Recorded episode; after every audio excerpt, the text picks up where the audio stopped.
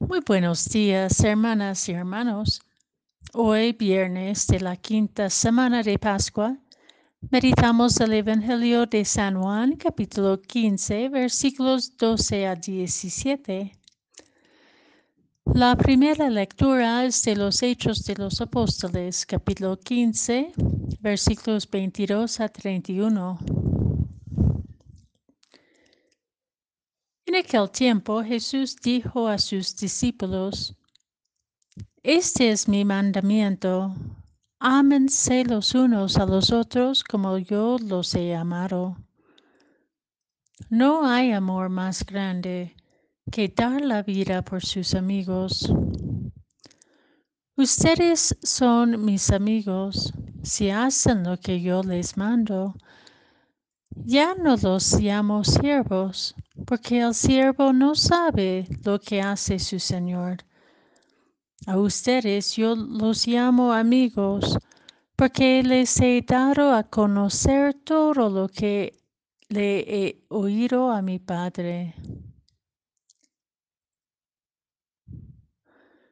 No son ustedes los que me han elegido, soy yo quien los ha elegido los ha destinado para que vayan y den fruto y su fruto permanezca, de modo que el Padre les conceda cuanto le pidan en mi nombre.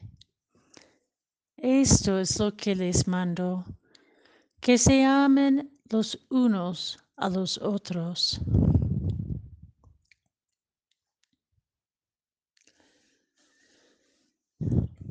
El amor es fuente de revelación. Nos revela que la perfección no es prerequisito para el amor, ni el amor divino, ni el amor humano. El amor ensancha el corazón, nos permite ver el rostro de Dios en el otro y en la otra. Sin embargo, si somos sinceros, por más liberador que sea el amor, amar y dejarse amar es difícil para los seres humanos. Tenemos que reconocer que nuestro amor es limitado, imperfecto, pero tendemos querer controlarlo poner condiciones a nuestro amor, exigir una perfección que no es posible. En el fondo, no sabemos amar como Jesús porque nos cuesta conocernos amados incondicionalmente, a pesar de nuestras fragilidades mezquindades, limitaciones, fracasos. Muchas de nuestras angustias, violencias y desencuentros surgen de un profundo sentimiento de inseguridad o un cuestionamiento si merecemos ser amados totalmente sin reserva. Y cuando no estamos seguros si debemos o merecemos ser amados incondicionalmente, no nos atrevemos a amar al otro y a la otra sin condiciones.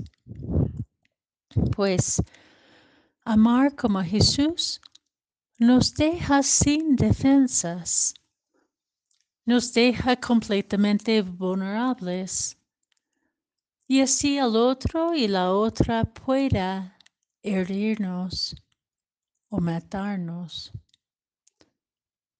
En el fondo, nuestro temor limita nuestro amor. La libertad del amor no depende de la capacidad del otro o la otra de aceptar o recibir nuestro amor. Entonces, incluso cuando sentimos rechazados, amar como Jesús nos exige seguir amando. De igual manera, reconocernos amados no depende de nuestros méritos ni de nuestros esfuerzos, sino de una sinceridad de abrirnos a lo desconocido e incontrolable de una relación que nos cambiará mutuamente. El amor de Dios, el amor de Cristo, que es primordial y la fuente del amor humano, mira la vida en su totalidad, con compasión y misericordia. Solo mirando así seremos capaces de amar al otro y la otra y nosotros mismos. Pues así veremos el amor como fuente del perdón, de una apuesta por la vida que todavía es por revelarse, pues somos todos limitados y frágiles, pero también somos misterio por conocer y adivinar, es decir, acercarnos a lo divino que habita en nuestro ser profundo. Entendido y experimentado así, nos damos cuenta que amar no es en primer lugar algo que hacemos, sino es una apuesta por la vida lo que somos. Amar como Jesús no es una decisión desvinculada de lo desconocido que nos mantiene en control y que podemos manipular según lo que nos conviene, sino es una opción a escucharnos mutuamente con el corazón que nos permite dar la vida por este anhelo de Dios, soñando en nosotros que otro, otra manera de relacionarnos es posible.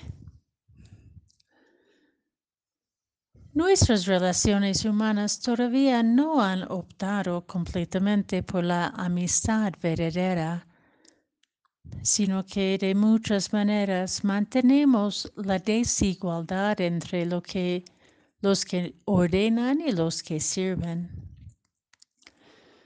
En nuestras familias, nuestras aulas educativas, nuestras comunidades, nuestras instituciones y nuestros gobiernos, Incluso en nuestra iglesia y nuestras relaciones personales y comunitarias con Dios, todavía no nos hemos atrevido a relacionarnos completamente como amigos y amigas en un amor mutuo entre iguales.